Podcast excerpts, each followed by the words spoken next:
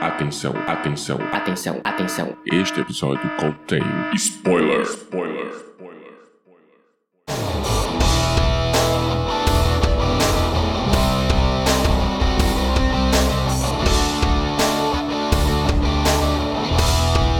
Este é o Podcast ao Cubo, o seu programa sobre cinema, séries e cultura pop.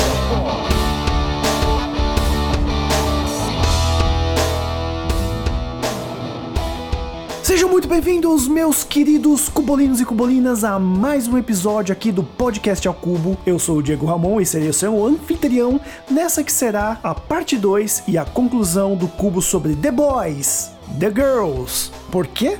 Fala aí, Rodrigo. As garotas dão conta, né? Porque as meninas praticamente resolveram a peleja, né? Aliás, foi a melhor cena. Não? Foi a melhor, para mim foi a melhor cena da série inteira. Elas chutando aquela aquela tempesta lá. Mas e pra você, John, me diz uma coisa, você não acha que tem relação com o Dia das Crianças aí o, o Kid Danger lá, opa, quer dizer, o filho do Pátria lá resolveu também, no fim quem resolveu também não foi ele? Olha, uma boa observação, viu, Rodrigo? Porque aquele ali é um baita apresentão de Dia das Crianças, cara. Uma criança que consegue torrar uma nazista é sempre uma criança que deve ser muito abraçada e amada. Mas a minha questão, Edu, o que, que você acha, cara? Você acha que tem nazista na América do Norte ou é só coisa de ficção isso? Olha só, John, depende. Que se você perguntar um nazista se ele é nazista, ele vai ficar revoltado e vai dizer que ele não é. Entendeu? Então, depende. Minha resposta pra você é essa, depende. A gente pode dizer que sim, mas eles sempre vão negar. E Diego, o profundo ainda tem jeito? Cara, o profundo ainda, te falar a verdade, viu? Ficou sem profundidade, hein? E é, é exatamente isso e muito mais que você saberá hoje. Então, meus caros ouvintes, coloque seus headphones, aumente o som e vem com a gente.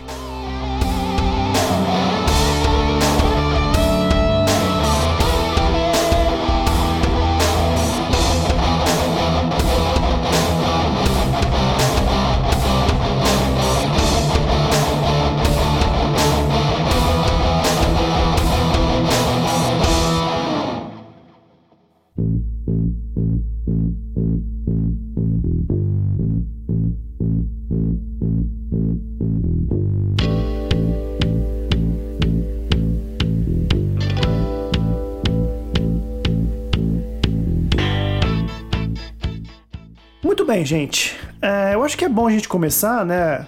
Até dizendo pros ouvintes, se vocês não ouviram, a gente já tem um episódio sobre The Boys, sobre os episódios 1, 2 e 3, que também vai estar linkado na postagem ah, no nosso site, que é o www.podcastalcubo.com. E aqui a gente vai começar a falar a partir do quarto episódio da série, né? Pra gente não ter aí muita demora. Eu gostaria de começar aqui com a famosa crítica que a série faz, né? A série ela faz muitas críticas. Essa temporada foi a que mais criticou política, é, filmes de super-heróis e muito mais. Cara, teve muita crítica que, cara, às vezes você, talvez até algumas coisas ficaram um pouco borradas, né? Como o lance da Igreja da Coletividade. Mas o que eu quero já começar falando é sobre a crítica aos filmes de super-heróis que foi aí no quarto episódio, né? Que é o nome de Não Há Nada Igual no Mundo, que é como se fosse uma Liga da Justiça, né? Um filme do Avengers, onde eles tentaram é, mostrar um pouco de como é fazer esse filme. Tinha- então teve bastante crítica a Hollywood e com certeza teve uma crítica ferrada em cima do Girl Power, né? Aí eu gostaria de começar a discussão, né? Quem dá as honras? Cara, eu imagino o Zack Snyder sentando na poltrona dele de cinema, olhando pra tela, colocando The Boys e ele vê aquele filtro dele passando no filme do The Boys. Que aquele filtro que eles colocam no filme é igualzinho os filtros do, do Snyder. Ele deve ter xingado muito, deve filha da mãe, vocês fizeram isso. Não, não basta ter roubado o nome do meu filme, que foi o Dawn of Justice, que esse é o Dawn of the Seven, e vocês ainda roubam o meu filtro, meus enquadramentos, o meu drama. Cara, foi uma crítica muito divertida. Não, foi- não acho que seja uma crítica no tom de você falar assim, nossa, olha como o seu trabalho é ruim, mas uma crítica, tipo, meio que de celebração. Tipo, ó, isso, isso aqui é o Zack Snyder, sabe? O Zack Snyder faz muito isso aqui. Não, sim, com certeza. E, cara, o, a- aquele enquadramento, que aliás foi o que rolou muito na internet, das, das três garotas, né, do, do Seven, né, a Tempesta, a Maeve e a Starlight, meio que lembra- o pessoal falou que lembrou muito a cena Girl Power de Avengers, que também foi muito criticada, né? Uma coisa muito, como eu posso dizer, é, meio piegas até, né? Diferente da cena final, né, que foi bem mais Girl Power roots mesmo, né? É, isso tem muito a ver com as fórmulas que são utilizadas, né, em Hollywood, né? Você pode ver que aquela coisa bem fantasiosa, que todo mundo é bonzinho, que tudo é, ah, são seres de luz e não sei o quê, e, e que na realidade, né, no fim, eles na realidade na série não são bem assim. Também foi bem destacada ali a falta de autonomia do diretor, né? É até aquele ator que trabalha no Lobo de Wall Street, que faz o diretor ali no filme, ele não tem autonomia nenhuma sobre as cenas, né? Ele tem aquela fórmula ali. Então isso é uma crítica, assim, bem velada à Marvel, cara. Porque a Marvel tem aquela formulazinha deles lá e poucos diretores conseguem autonomia pra conseguir é, ter uma autoralidade, assim, na sua obra. Eu diria o James Gunn, talvez, o Taika Waititi. Agora, normalmente, o- os filmes da Marvel têm aquela fórmula ali no- na série ele faz bem essa crítica que o diretor chega uma hora lá que ele fala não cara é isso aqui que tá definido eu não tenho como mexer nisso aqui É uma vira algo industrial, né, cara? Vira deixa de ser uma arte o cinema e eu acho que é isso que vai começar a afetar esse universo Marvel se ele não se modificar e não querendo entrar muito nesse tema, mas vira algo industrial, né? Você vê filmes repetitivos que embora, enfim, tenham outra coloração, tenham outros personagens, acaba virando algo industrial que é justamente o que a série critica com tanta precisão, com, enfim, com personagens como a secretária, personagens como o diretor, personagem como os atores que são super-heróis tentando fazer algo diferente, algo bom, mas que não consegue por conta dessa, dessa coisa industrial que o cinema acaba produzindo. É, acaba se tornando um algo mais do mesmo, né? Inclusive, né, até a despedida do, do A-Train no filme, né, é aquela coisa bem piegas de despedida, de falar que vai parar mesmo, né, até ele até critica, né, ele fala, pô, mas não dá pra mudar, deixar mais assim, é, é bem interessante até pro esse ponto do A-Train também, né. Ah, sim, é bem importante. Porque você vê que ali ele é, é, ele meio que descobre ali, né, as coisas, né? Ele começa a perceber até com esse cara aí, com o diretor e tudo. E aí ele começa a ver aquilo lá e fala, pô, peraí, eu acho que a partir daí, que é uma coisa que a gente vai começar a falar lá na frente, que vem até uma parte do amadurecimento um pouco do personagem, né? Ele começa a perceber que ele é um produtão mesmo, que aquela vida ali não é uma vida ah, maravilhosa que ele tem ali, que ele precisa de verdade correr, né, com as coisas. Né, Não só ele, como o diretor também, pau mandado total dos produtores, que é uma coisa bem comum em Hollywood, né? Que nem todo diretor tem autonomia, né? De fazer o filme do jeito que ele quer. Às vezes o produtor chega e fala: coloca aqui, né, o Chris Pine também no segundo filme da Mulher Maravilha. Que pra mim aquilo, o cara já morreu, mano. O cara é chato pra caramba. Por que vai colocar de novo, reviver o cara do nada? Então tem muito também dessa crítica também no, nesse filme do Dawn of the Seven.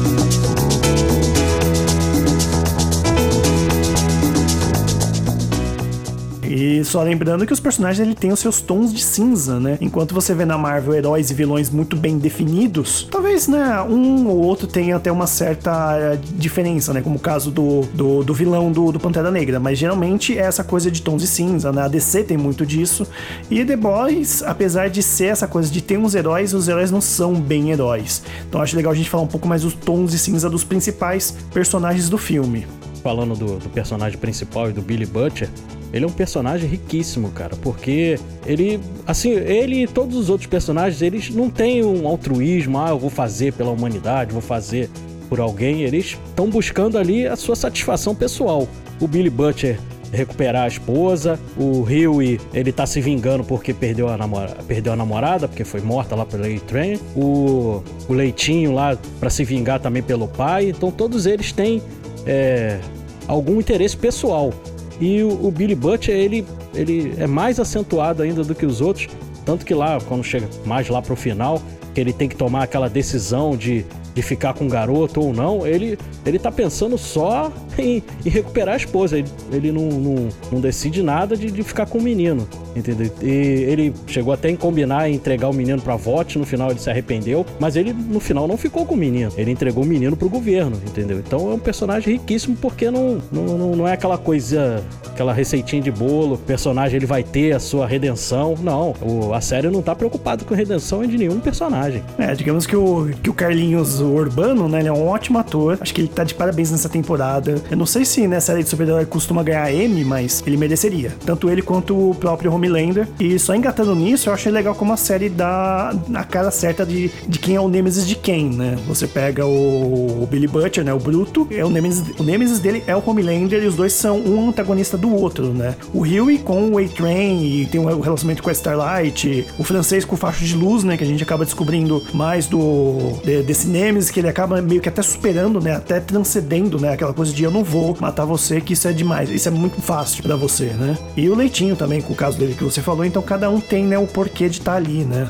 Tá, é bem posto isso e realmente, né? O Butcher é aquela coisa, ele não vai fazer bem pela humanidade. Tá fazendo aquilo por ele mesmo, né? É meio egoísta, mas é interessante. O personagem em si é interessante. Então eu acho bem legal até essa coisa da redenção, né? De ele ir entregar pro menino, o menino pro, pra Vault, depois ele volta atrás porque ele ama muito a Becca. No final, ele quase mata o menino, mas ele vê que a Becca tá, tipo, por favor, não faz isso, não foi culpa dele. Então eu acho bem legal mesmo isso. É, ele é o total anti-herói, né, cara? É aquele cara que, ao mesmo tempo que ele faz algumas coisas boas, né? Algumas coisas que né, tem que ser feito ali do, do bem, mas também ele não é politicamente nada correto, assim, tá ligado? Ele faz, ele faz as coisas por ele mesmo e, e, e, é, e é um, eu acho interessante a curva desse personagem, né? Porque é crível, é totalmente crível, né? Não é aquela coisa muito idealizada, né? É bem o que você falou mesmo, é, um, é o contraponto do Pátria, que ele se mostra todo certão, mas no fim, né? Por trás todos nós sabemos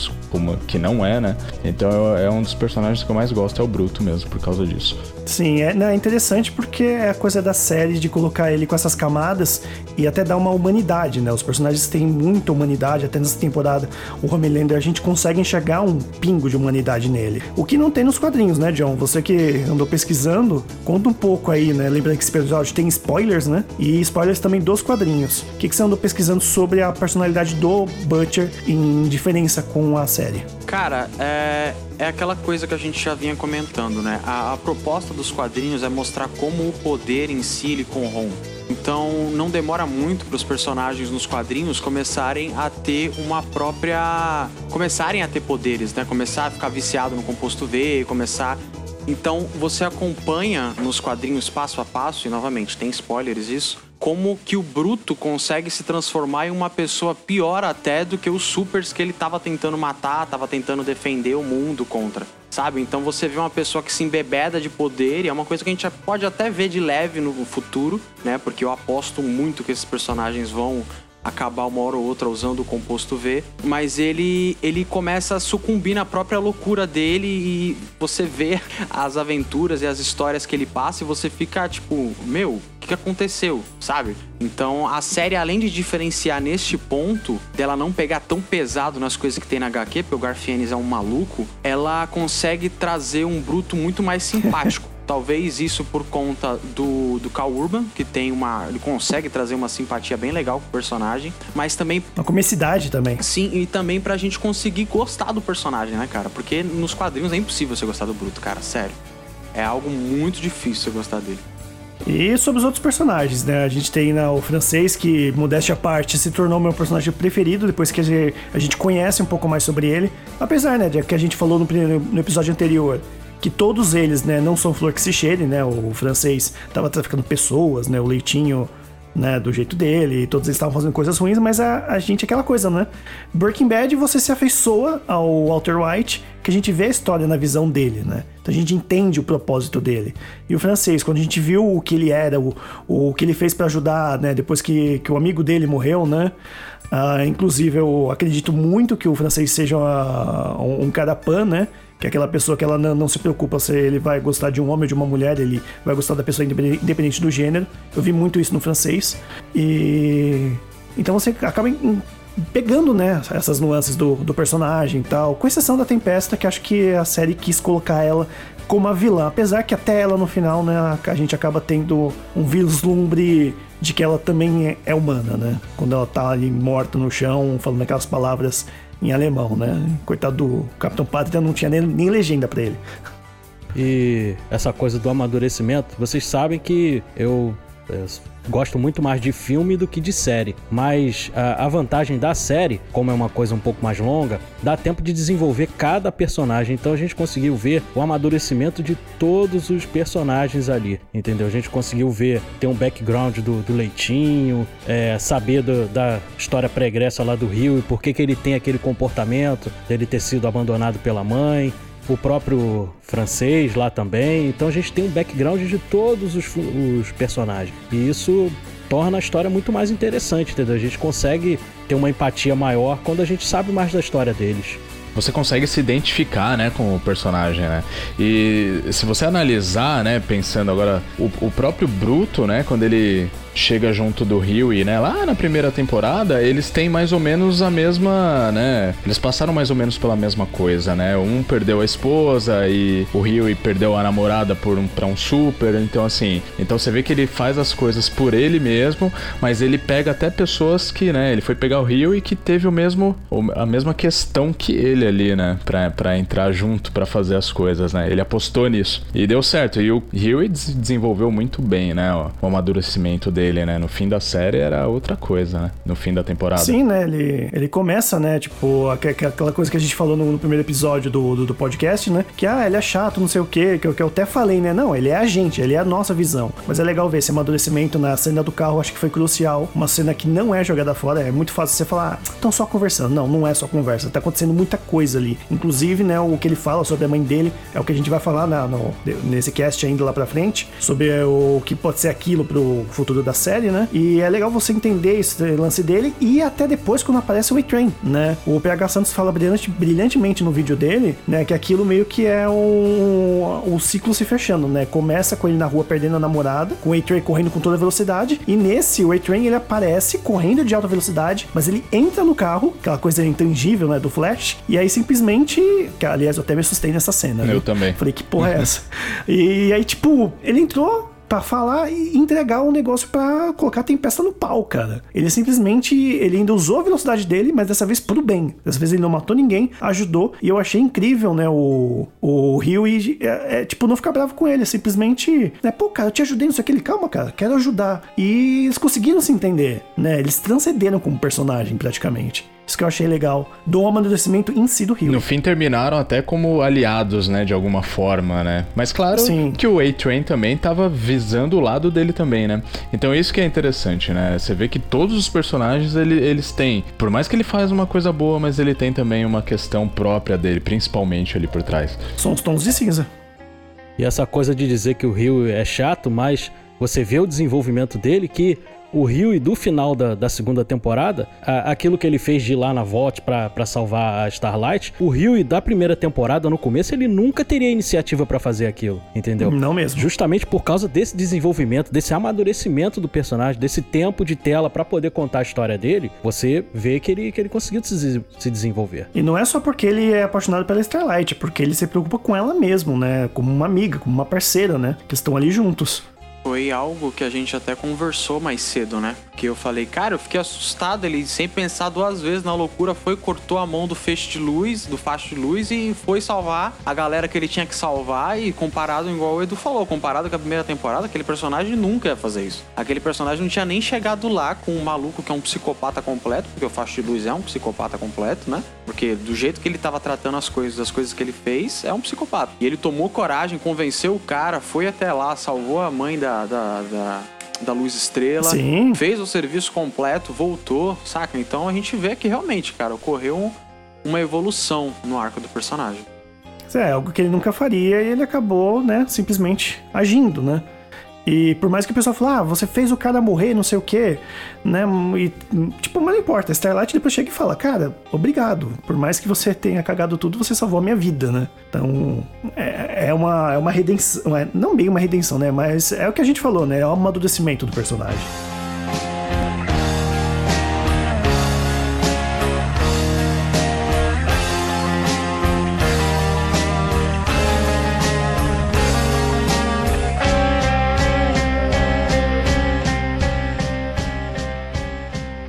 Falando em amadurecimento, né? É. Tipo, teve um episódio, né, que foi o Bruto, o Belo e a Estrela, né, que foi esse nome lá, já já o Eduardo vai dizer da onde vem nessa essa ideia do nome do episódio. Foi o episódio onde a gente conheceu um pouco mais do que, que é você ser um influenciador, né? A gente vive numa era digital, a gente sabe que tem muitos youtubers, instagramers, é, muita gente que dá aquela tapa e fala o que quiser na internet. E nem sempre são coisas boas, são coisas negativas, e a série abordou muito isso durante todos os episódios, que foi essa coisa de você é, ouvir algo sem saber que é, por exemplo, uma ideia nazista, uma ideia fascista.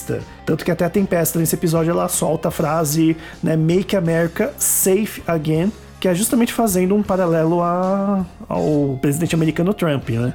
E queria conversar mais sobre isso, né? Sobre essa coisa negativa dos influenciadores. Começo do episódio mesmo, tem muito disso com aquele garoto que acorda todo dia, vai lá na vendinha comprar, até o momento que ele fala: Você é imigrante, eu vou matar você porque você pode ser um super. O que é bem um paralelo, assim, né, com a realidade. O que, que vocês acham? É interessante porque é uma crítica dos dois lados, né, cara? Primeiro é uma crítica para aquelas pessoas que têm o poder de fala lá no, no alto, enfim, no palanque, seja onde que essa pessoa tá, porque mostra como essas pessoas que têm o microfone, enfim, que têm visibilidade, podem influenciar o dia a dia de outras pessoas, ao ponto de como a série falou, mostrou pra gente, meu, pegar o cara e mudar a rotina dele, mudar a vida inteira dele, porque ele suspeitou que o cara da venda era um super-herói imigrante enfim, um super vilão ou super terrorista, igual o Pátria tava toda hora tentando falar o nome, e matar. Mas é uma crítica também para as pessoas que estão que são muito influenciadas, sabe, cara, nas mensagens que são passadas na internet, pelos ídolos dela, pelos influencers dela, sabe? Então eu vejo muito uma mensagem dos dois lados, tipo, olha, cuidado com o que você fala, porque pode ser interpretado de uma maneira completamente diferente do que você tá pensando, e ao mesmo tempo, cuidado com o que você ouve e com aquilo que influencia a sua vida, porque isso pode levar você para caminhos que não é para você, ou enfim, não cabe no seu estilo de vida. Eu achei isso muito preciso e para mim é a mensagem da temporada. Essa coisa de influenciar, de ser, é, controlar uma geração, controlar uma multidão, que é o que a, a Tempesta sempre fala. Não, porque eu tenho gente com raiva do meu lado, entendeu? Você tem pessoas que te amam, eu tenho gente com ódio no coração para espalhar. Então é isso, sabe? Eu preciso só de, eu preciso de 300 caras, se eu não me engano ela fala algo assim, 300 caras com ódio e né, com acesso à internet e pronto. Tenho os meus fãs, eu tenho uma, uma massa consolidada. É muito interessante isso que ela faz, cara. Vale até só. Vale só ressaltar, né, o, o Dilema das Redes, né? Que é um documentário da Netflix, que também aborda um pouco disso. Um, que, é o, que é o que a Tempesta faz, né? Ela tem esses caras que odeiam e estão nas redes sociais, da mesma maneira que tem muita gente que a gente vê acontecendo e mostra no Dilema das Redes, né? Tem até a, a, a parte dramatizada que é, que é bem isso que você falou, né?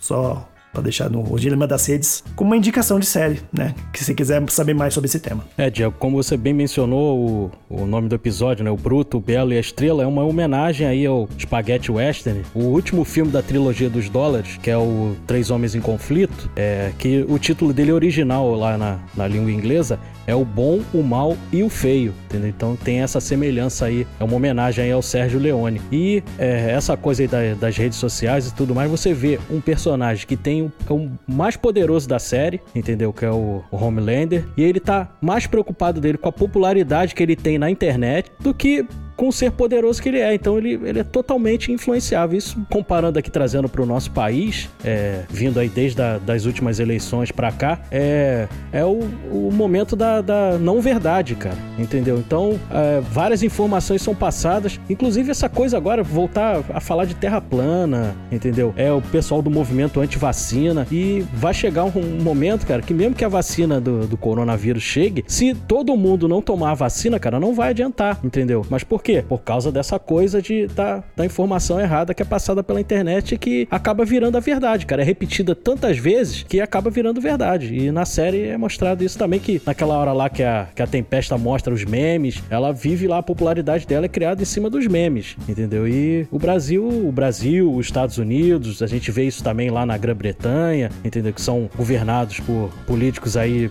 que flertam ali com a extrema direita, entendeu? Então é uma crítica bem, bem pertinente ao nosso momento. É, é, a famosa manobra de massa aí, né? Que ocorre. Mas eu acho que esse tipo de coisa hoje em dia acontece pela internet, ok, mas já aconteceu muito antigamente pela televisão, né, cara? Acontece ainda pela televisão, né? Com alguns grupos, né? Então você vê que muita coisa que se passava na novela era como as pessoas seguiam o ritmo da vida delas, era o, era o, que, era o que elas seguiam pra vida delas, né? Então isso aí já acontece desde muito antes. E hoje isso isso só piorou, porque a internet ele tem um poder de alcance absurdo assim em poucos segundos, né? Então, fica aí um alerta para que a gente, né, possa, sei lá, ler mais livros. Que se eles não forem taxados, a gente tiver que co- comprar eles em valores exorbitantes, né? Que é o que estão querendo fazer agora, que é aquela coisa, nunca dê o conhecimento pro povo, porque o povo não pode ter conhecimento. É. Caramba, falei, falei bonito, pode falou notar. aí. bonito, falou bonito. Vou tatuar isso. Com certeza.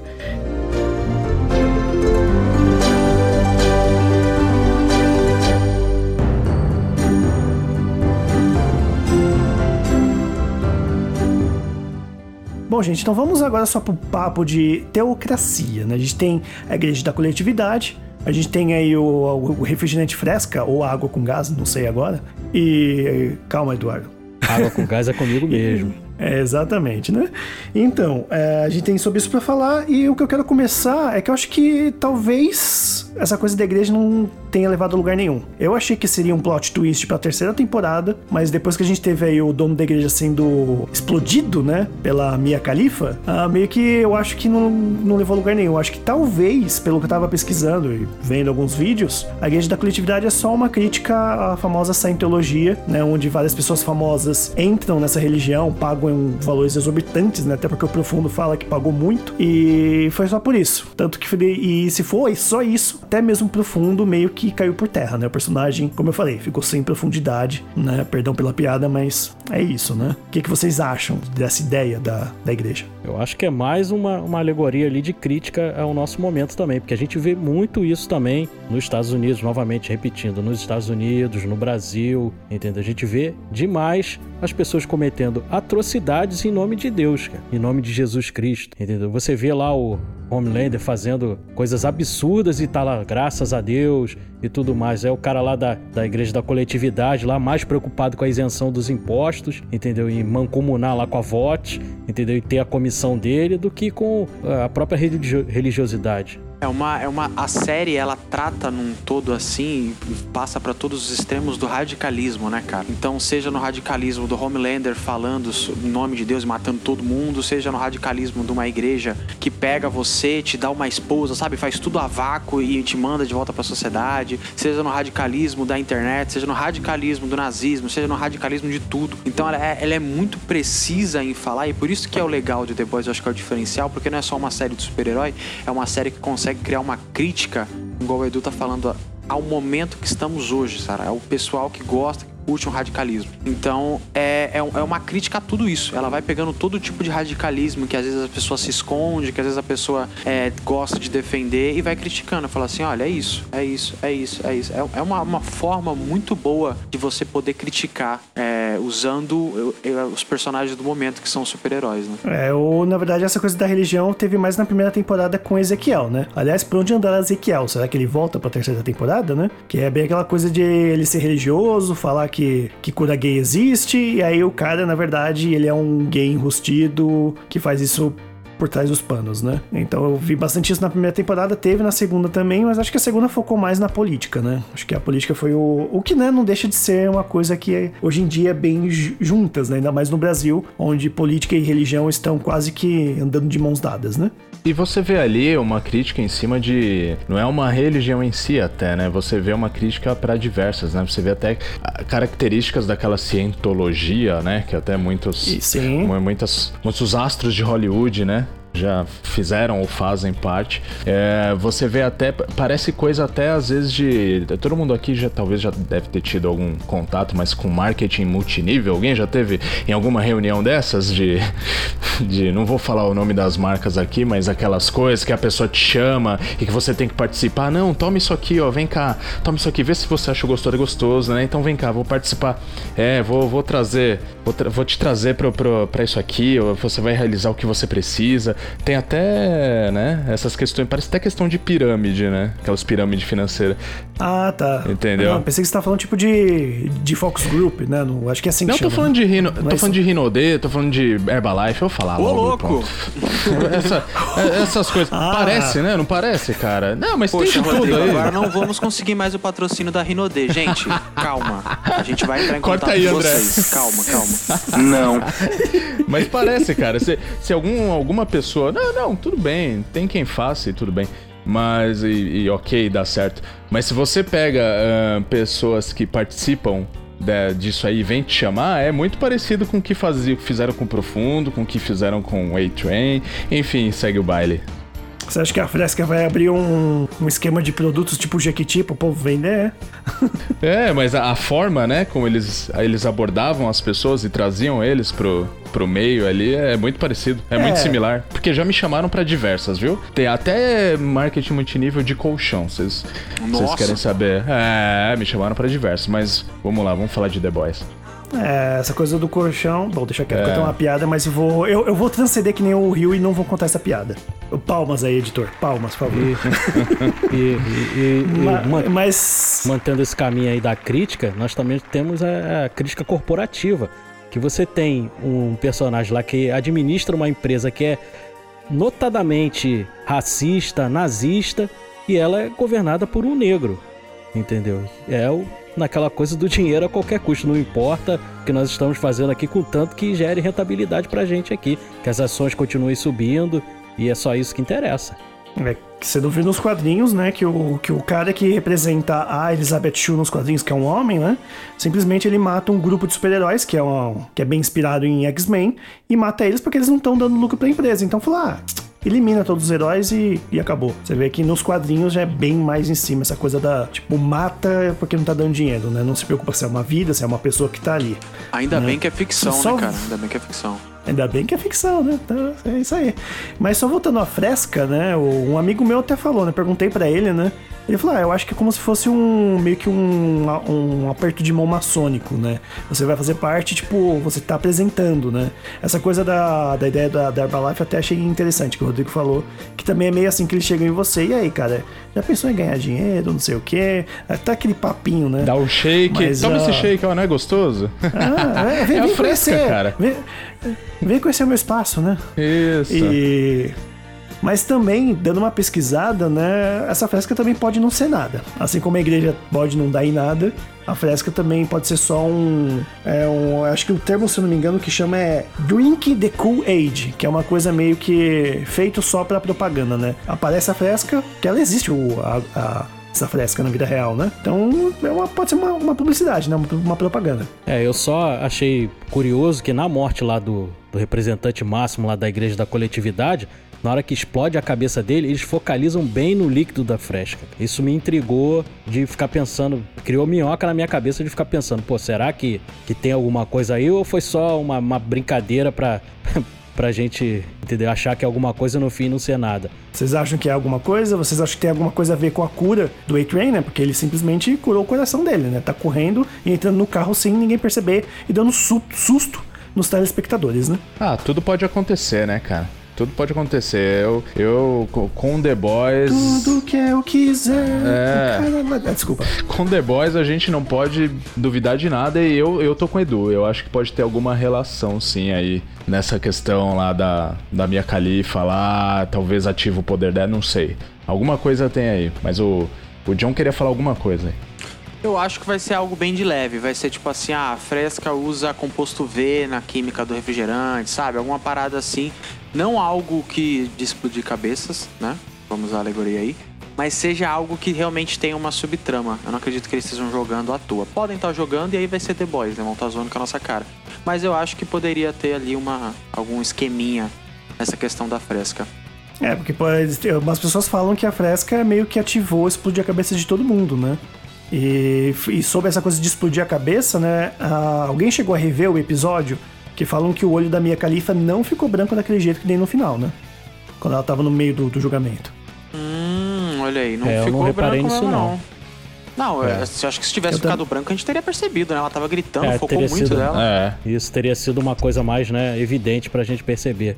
A não ser que tenham duas Mias Califas, né? Talvez que vai que seja um doppelganger se passando por ela, que tenha que tem esse esse poder, sei lá, né? Um doppelganger de poder também. Então ela, ela virou. Mas Ela virou Mia Khalifa mesmo, não é mais Vitória Neumann, não, né?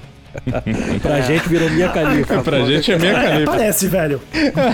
Parece muito. Meu Deus. Então tá Pode certo. ter, mim- pode ter um exército ali então, né? De pessoas que explodem cabeça através do refrigerante, já pensou? É, Eu não duvidaria, não. Ou pode ser furo de roteiro também, né? A gente pode não tá contando com isso, né? Mas uma coisa é fato, né? Eles terem realmente feito os episódios serem um por semana facilitou a gente não começar a perceber essas coisas. Se fosse maratonar, a gente já tinha visto muito antes. Sem maratonar, a gente ficou, puta, quem é que tá explodindo? Quem é não sei o quê? Milhões de teorias, né? E aí deu certo. Tá vendo? Aquilo que que a gente conversou no, no primeiro, no outro episódio, não deu certo a tacada de marketing deles. Deu certo pra Deu. caramba, cara. Deu certo pra Então. caramba. O que saía de notícia de falando que The Boys era o assunto de super-herói, tipo, disparado, mais comentado de todos. A Amazon Então. deu um tiro certeiro. Pois é, ficou mais de um mês aí só falando da série, cara. Toda sexta-feira todo mundo esperando e tal, e conversando. O que eu vi no, vi no Twitter da galera falando sobre isso. Impressionante. Mandaram. Efeito Lost. Isso Lost e também as séries da HBO, né? HBO que tem esse formato aí de um episódio por semana e dá muito certo, entendeu? Então, então no fim, é- as duas coisas funcionam, mas o que acaba acontecendo é isso mesmo, cara. O, quando você lança tudo de uma vez, aquele hype dura no máximo duas semanas, cara. No máximo. Agora, quando você tem esse episódio aí, um por semana, a semana é todo mundo discutindo sobre The Boys, cara. É só, só sobre isso que se falava. E a HBO tá aí pra, pra provar isso. O Game of Thrones é, também foi uma série que todo mundo, entendeu? O hype era gigantesco e perdurou assim por, por muito tempo, justamente por causa desse episódio, um por semana. Não me lembra de Game of Thrones, cara. Você quer me ver chorar? Não faz isso. Outra- Deixa eu quicar você do podcast. Pô, faz comigo não, cara. Pelo menos então me dá minha água com gás aí, porque tá um calor danado. Dá a fresca, a fresca. Eu vou te Dá dar a fresca. Vai explodir minha fresca, eu vou te dar cabeça, aí realmente eu não vou mais participar do episódio, cara. Só, só voltando, é, o pessoal. Porque chegou a dar polêmica nos, quando saiu os três primeiros episódios e anunciaram, né? E o produtor da série falou que é, não é algo que a, a, a Prime Studios obrigou eles. Então, os episódios foram pensados para ser publicado um por semana. E se você vê, é algo que tem de diferente de uma série que você tem que maratonar, por exemplo. Porque uma série que você maratona, todo final de episódio ela tem que ter aquele cliffhanger para você conseguir maratonar ela. Sabe, você tem que sempre maratonar, maratonar. E o, o o último episódio, o finalzinho do episódio tem que grudar com o outro. E você vê que no- nesse caso de The Boys é uma série que trabalha livre, sabe? Ela tem o episódio isolado dela, você assiste aquela semana, gosta É verdade. pra caramba, comenta, e aí você supõe que pode ser o episódio que vem. Você tem uma liberdade criativa melhor do que aquela coisa do streaming, de que você tem que ver todos os episódios seguidos, e os episódios tem que encaixar um no outro, senão você não tem vontade de assistir o outro. Eu gostei bastante disso, cara. É, não tem o gancho, né? E você vê que os outros episódios, eles não necessariamente começam diretamente dali, né? Porque aquele episódio que explodiu a cabeça de todo mundo, no outro episódio começou com uma outra, nada a ver tal. Eu falei, ué, mas pô, não vai contar aquilo, ninguém vai falar nada daquilo e tal. Não, beleza, vamos a partir daqui. É, é interessante, é verdade. Aliás, explodiu a cabeça não só das pessoas na série, mas também da gente, né? A nossa cabeça explodiu literalmente também. Aliás, uma ilusão clara com Batman vs Superman, com a cena do tribunal, o cara chegando de cadeira de rodas e tudo indo pro ar. Aquilo ali é muito Batman vs Superman também, cara. Com o Superman com cara de bunda, assim, o Capitão Pátria com cara de bunda, olhando, tipo, por que, que tá todo mundo explodindo aqui, cara? Né? O Zack Snyder Os- pulando assim É. na cadeira, seus filhos da mãe. Essa aí é o, é o, é o Snyder God aí do, dos Decenautas, né? E agora eu vou apanhar de Decenauta daqui a pouco, né?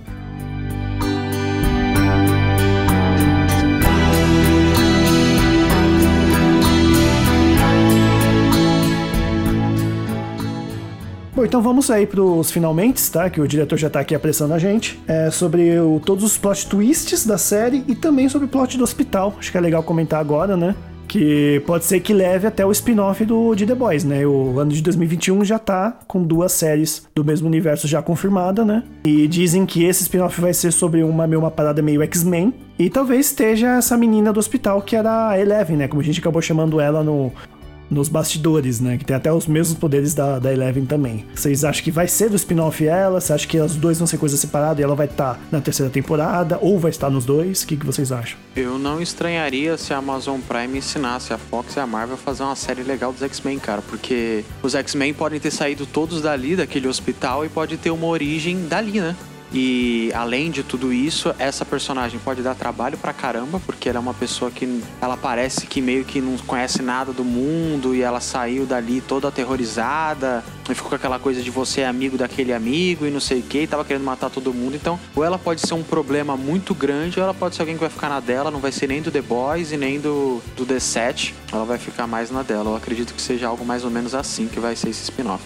Eu achei interessante que, de certa forma, ali tem uma pequena homenagem ali ao X-Men, né? Que o personagem lá que faz o facho de, o facho de luz, ele é o mesmo ator do X-Men que faz o Iceman, né? Só teve essa mudança aí de, de elemento, né? Que é o Shawn Ashmore. É, ele fazendo o Pyro praticamente, né? Que tem um personagem no, Isso, no, no X-Men que é praticamente o faixa de luz, Isso. que ele tem que usar um condutor Verdade. pra poder usar É fogo, bem né? similar aí. É, mas no caso do, do personagem, só teve essa mudança do elemento mesmo. É, eu acho que a Eleven lá, né? Eu acho que ela vai. Eu acho que ela vai ter uma importância grande na série, assim, na terceira temporada. Não sei. Tenho, tenho uma impressão. E. Porque. Ela, ela tem um. Ela é muito poderosa, cara. Ela é muito, muito poderosa mesmo. E. E ali você vê como tem uma relação muito forte também com Stranger Things, que você vê o, o hospital lá, parecia muito laboratório, né? É, é muito Eleven mesmo, né? E a chantagem da Maeve, gente? Muita gente ficou falando que foi uma chantagem fraca, que o Capitão Pátria já poderia explodir a cabeça dela. Na minha humilde opinião, eu acho que é tranquilo. Tanto que apresentaram esse vídeo desde os primeiros episódios. Dela realmente já tem dessa coisa, ela pediu pro Profundo, acho que ele achou a caixa preta e achou esse, esse celular, né? Ou achou o celular, não lembro agora. E o fato é que ele consegui- ela conseguiu uma prova que pudesse acabar com ele. E pra mim, cabe perfeitamente. Que o Capitão Pátria, ele é uma pessoa que ele preza pela imagem dele. Né? Ele gosta de ter os holofotes, né? Todos virados pra ele. E tanto que a, se você vê essa parte do episódio, a- o efeito sonoro é como se tivesse pessoas ovacionando ele na cabeça de- dele. A gente tá ouvindo isso. E vê que, tipo, ele, ele não quer perder isso, né? Então eu acho que pra mim cabe perfeita a chantagem e deu certo. Pra mim deu certo e foi crível com a série. Sim, pela construção do personagem, você vê isso desde o princípio. Apesar dele ser o mais poderoso, ele é uma pessoa totalmente influenciável, ele é fraco, entendeu? Mentalmente, ele se deixa levar por todo mundo, ele se deixava levar lá pela personagem da Elizabeth Shue, depois ele. Ele se deixou levar pela Tempesta também, com aquela coisa da, de ter caído a popularidade dele, e ela foi ajudar ele a, a popularidade a voltar a subir. Ele ficou todo empolgado, ele estava muito mais preocupado com isso do que com os poderes dele e com, com as ações dele, cara. Então é bem factível essa, essa coisa da chantagem, combina bem com o personagem. É, ele tem bastante mommy issues, né? Ele, essa coisa, essa falta que ele tem de uma figura pa- é, materna, né? É. É, tanto que ele tomava até o leite materno da. da- esqueci o Nossa. nome da, da personagem lá. É, pra, pra você ver como ele é, é, é, é aquela coisa mesmo, né? Ele é grandão, fortão, mas é, é uma criança, né, cara? É infantil. O mongoloide. Ainda bem, que, ainda, bem, ainda bem que é ficção, né? Ainda bem que a gente não tem nenhum presidente que é assim, né? Caraca, pensou tomando leite materno? Cara, que bizarro. Então, É, é, eu acho que é, esse episódio ele só consolidou algo que a série já estava criando, que é justamente o ponto fraco do, do, do Pátria, sabe? Agora os The Boys, o, o Bruto presenciou. Então acho que agora os The Boys podem trabalhar mais isso. Cara, qual é o único ponto fraco que o Pátria tem? Ele tem a popularidade dele, ele não larga de mão da popularidade, da, da popularidade dele. Ele largou o filho, mas não larga a popularidade dele. Então acho que é algo tipo, ó, olha aqui, baseado nisso, essa é a fraqueza do Pátria. É para isso que tem essa cena. Mas eu acho que assim, se o Bruto quiser pegar esse vídeo e colocar pra todo mundo ver, aí o Pátria vai ficar puto, aí ele vai virar um super vilão. Então tem que pensar muito bem antes de, de vazar esse vídeo, né? É uma moeda que eles vão ficar carregando, né? É, é uma carta que eles vão ter na manga aí, né? Então vamos pros finalmente que o tempo tá urgindo e a gente tem que finalizar com algumas coisas, né? O que, que a gente espera então, as nossas expectativas para a próxima temporada, que sobre os novos personagens, o que será da Mia Khalifa e do Huey, né? Que no último episódio ele vai trabalhar para ela, então eu acho que ele vai ver a merda acontecendo primeiro. E se a gente tem o, que a gente espera também da mãe do Huey e do filho do Pátria, né? Então, é. eu, eu tô ansioso pra ver o. O personagem do carinha do Supernatural. Eu esqueci completamente o nome do ator, gente. É de alguma coisa Jensen, não sei. Isso, isso. Ele vai ser uma espécie de Capitão América, então ele tem todo o background, o passado do Capitão América, só que ele é um mijão, assim. Ele é um cara bem fracote, ele é um cara bem zoado, que ninguém se importa muito com ele, ele não tem muita voz, ele não tem a imponência do Capitão América. Mas ele tem um passado, já lutou numa guerra. Eu acho que o ator vai conseguir casar muito bem, o personagem dele vai casar muito bem com o que a gente pode esperar daqui pra frente, né? Por ele ser esse personagem meio meio zoado, assim, um Capitão América meio zoado, principalmente pra zoar com a Marvel. E sobre o Huey, eu acho que a gente pode esperar que ele vai ser a cola da próxima temporada, né? Porque a, a série terminou, todo mundo ok. O Bruto tá lá, vai cuidar do filho, vai continuar caçando pátria. É, o Leitinho finalmente se encontrou com a família, que era o objetivo dele. A, a fêmea, como é que é o nome dela, cara? A Kimiko. A Kimiko. Pô, pô, Kimiko, cara. É que fêmea é o nome da personagem nos quadrinhos. A Kimiko se juntou.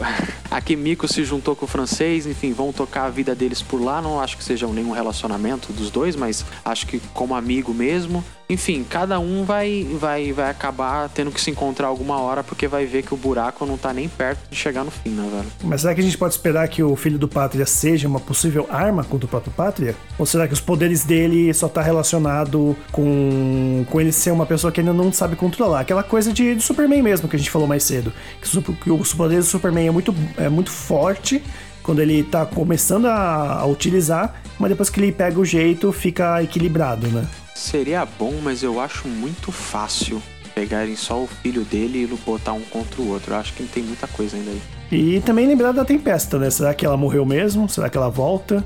Eu tenho a minha teoria de que, como ela le- levava o raio laser do, do Homelander no peito e se regenerava, ela vai se regenerar também, como vários personagens que se regeneram. Perde uma parte do corpo, cresce de novo. Então acho que não vai vir uma, um Darth Vader por aí, não. Eu acho que ela vai estar presa com o corpo inteiro porque ela se regenerou. E ela pode voltar ainda nas próximas temporadas. Tomara que não, né? Tomara que não, mas eu acho que de fato ela vai voltar sim. Eu acho que foi muito cedo o final dela. Eu acho que ela volta, eu acho que o filho do Pátria deve ter alguma, alguma relação aí que ele precisa desenvolver. Acho que o moleque vai crescer mais na próxima temporada, né? Vai, vai de repente aprender a controlar um pouco os poderes dele, acredito eu. Porque tem. eh, O, o Bruto, tipo assim, ele queria a Becca. Aí acabou, a Becca morreu. E agora? O que, que ele vai fazer? Ele vai ficar só se vingando? Qual vai ser? Entendeu? É uma relação interessante também a gente pensar o que, que o Bruto vai fazer. Vai, vai ficar só caçando pátria? Ou vai dar um suporte pro menino? Isso eu acho que é, é uma das coisas que eu aguardo também pra ver, além da Eleven, claro, também. É, eu como pai, eu, eu quero ver muito a relação do Billy Butcher com o filho do Pátria, cara. Eu acho que ainda tem muita coisa pra crescer ali, entendeu? Porque pro, pro Billy Butcher é muito difícil. É, é o fruto de um estupro da mulher que ele amava, entendeu? O menino acaba sem querer, mas ele acaba matando a- o amor da vida dele. Então essa relação é, dele com o menino, pra mim, me interessa e acho que vai ser bem desenvolvida na próxima temporada também. Inclusive, teve o, o, o roteirista falou no, no Twitter o que, o, que ele, o que ele escreveu, o que ele pensou pro personagem, né? Você lembra, John, John de cor? Do, do site que você mandou? De cor, de cor não, mas ele falou que o futuro do. A gente ainda vai ver muito da relação pai e filho, né? Do Bruto acompanhando a criança, vigiando a criança. Porque querendo ou não, o Bruto também pode ver aquela criança como uma arma pro pátria e também pode ser a redenção dele, né? O que o Huey foi pra ele, o que a mulher dele foi pra ele, que é esse contrapeso do, meu, põe a mão na consciência, que é algo que a gente não tem nos quadrinhos, né? Tipo, põe a mão na consciência, vê que ainda tem bondade em tal pessoa, vê que você ainda pode ver a situação de uma outra forma. Eu acho que essa criança vai acabar tomando esse posto, porque o produtor realmente falou que a criança ainda vai ter muito destaque na terceira, na terceira temporada.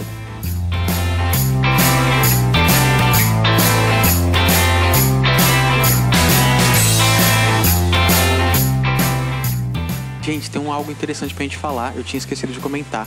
Aquela última cena do episódio do Pátria se masturbando na torre é da primeira temporada, que os diretores acharam que não seria bom colocar porque ia ser muito ofensivo e eles mudaram pro final da segunda temporada. Aquela é uma cena gravada lá no primeiro ano da série. Só que todo mundo falou: Meu, ninguém vai aceitar ver isso na tela, e aí tiraram. E aí colocaram no final da segunda temporada. Dele batendo uma mão em cima do prédio.